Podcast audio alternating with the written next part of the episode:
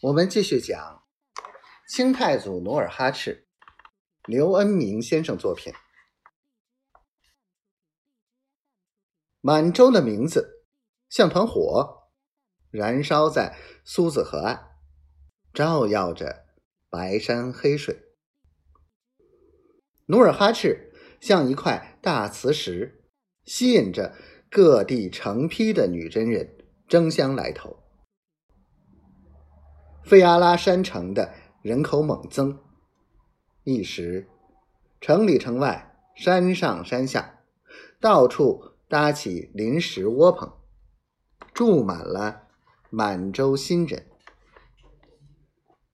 因此，万历三十一年正月初，努尔哈赤不得不扩大城域，将都指挥使府迁往老城。赫图阿拉，满洲的强大更加引起纳林部落的不安和妒忌。不久，他勾结明朝驻开元总兵马林，对努尔哈赤施加压力。满洲与大明边界的暂时安定，使东北各地的。女真视赫图阿拉为圣地，归附者日益增多。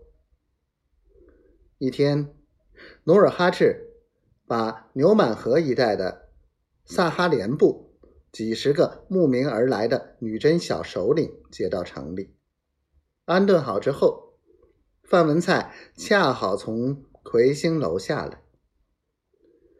范文蔡望着一个个。兴致极高的萨哈连人对努尔哈赤笑道：“老话说，树大分叉，人多分支。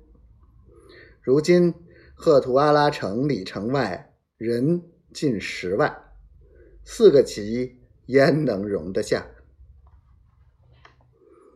那么依你之见呢？”努尔哈赤颇感兴趣的反问道。范文蔡道：“十多年前，您曾借鉴先祖金朝蒙安谋克制，创建四旗，规定每三百人编为一牛录，每牛录设牛录额真一人，管理该牛录的一切事务。如此看来，此制以旗统兵，军政合一。”出则可战，入则务农，好处甚多。以卑职之见，旗帜既然适合时局，不妨将四旗扩为八旗，并将五牛录合为一甲勒，五甲勒为一固山。这样，固山额真可统御步骑兵七千五百名，称为旗主。